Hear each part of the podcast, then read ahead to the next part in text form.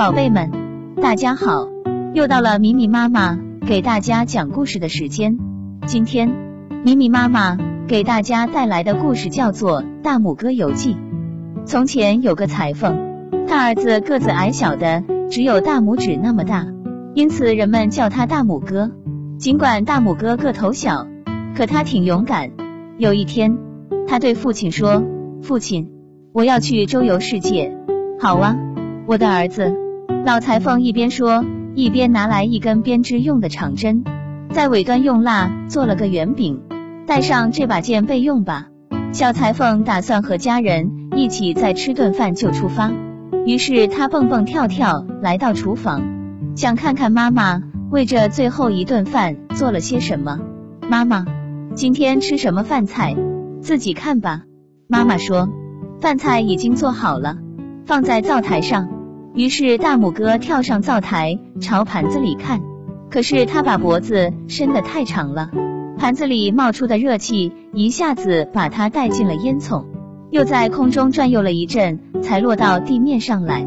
小裁缝一看自己已经在外面了，便开始四处游历。他来到本行一位大师傅家，但那里的伙食不是很好。女主人。假如你不改善伙食，大拇哥说，我就不住在这里，而且明早还要在你家门上用粉笔写上土豆太多肉太少。土豆先生再见了。那你想吃点啥呢？蚂蚱。女主人一边生气的说，一边抓起一块擦碗布去打它。可是小裁缝敏捷的藏到了顶针下面，探出脑袋朝女主人直吐舌头。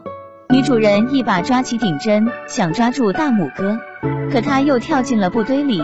等女主人抖开布来找他时，他又钻进了桌上的一道裂缝。喂，女主人！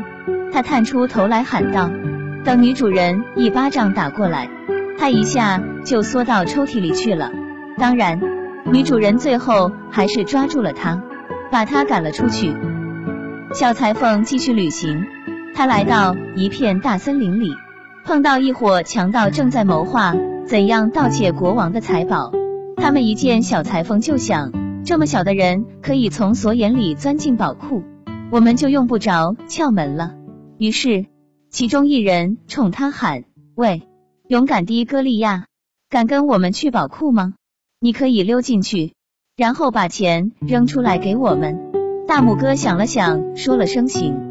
就跟着他们来到宝库，他把门从上到下的检查了一遍，看有没有裂缝。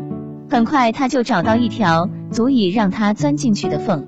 可就在他打算爬进去时，门口的两个卫兵看到了他，其中一个说：“那只蜘蛛爬在那儿多难看呀，我来打死它，让它去吧。”另一个说：“又不碍你的事。”就这样，大拇哥安全爬进了宝库。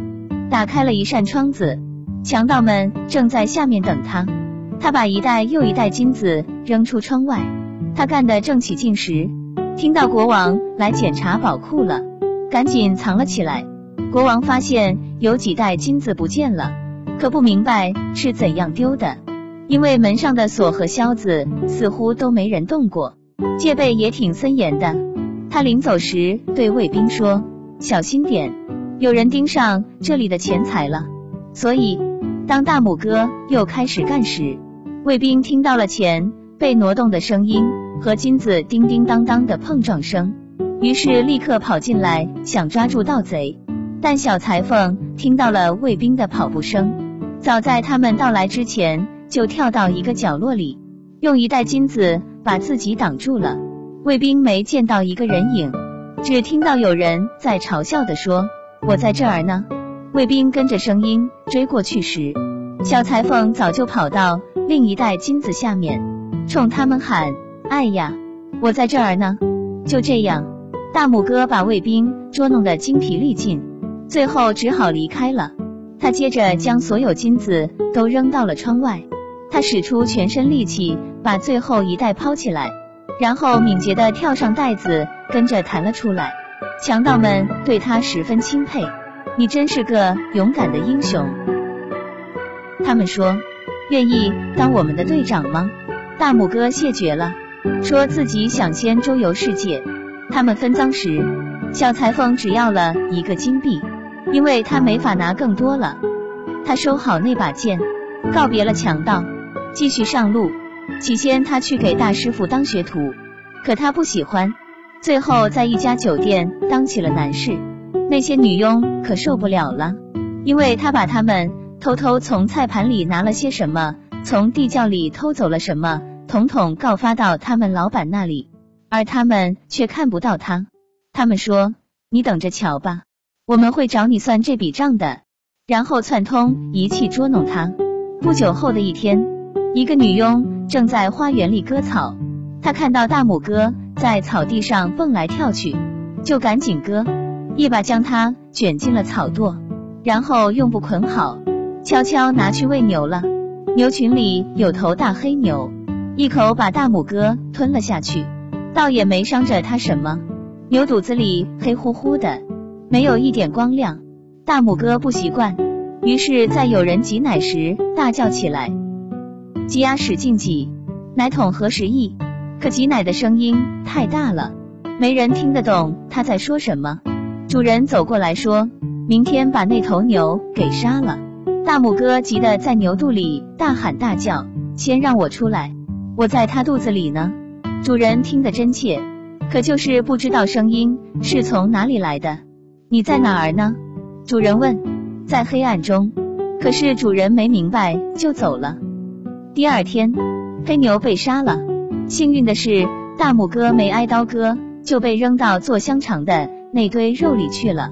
当屠夫过来打算处理这些肉时，大拇哥又开始大嚷：“别切得太狠，我在肉堆里呢！”可刀切的声音盖过了他的叫嚷，谁都没理睬他。这下他可麻烦了。不过麻烦激发人的智慧，他在刀的起落之间上蹿下跳，竟然毫发未损。可他暂时还逃不开，只好和那些咸肉丁一起被塞进黑香肠里去了。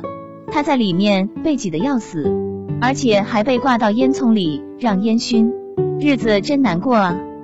冬天里的某一天，主人想用黑香肠款待客人，于是把它从烟囱里取了出来。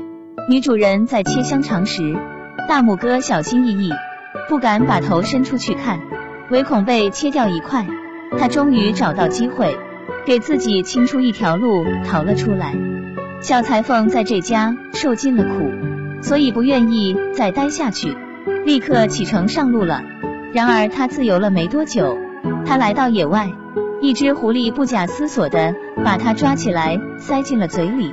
嗨，狐狸先生！小裁缝喊道：“我粘在你喉咙里了，让我出去。可以，你都不够舔我的牙齿缝。不过你要是答应把你父亲院子里的家禽给我吃，我就放了你。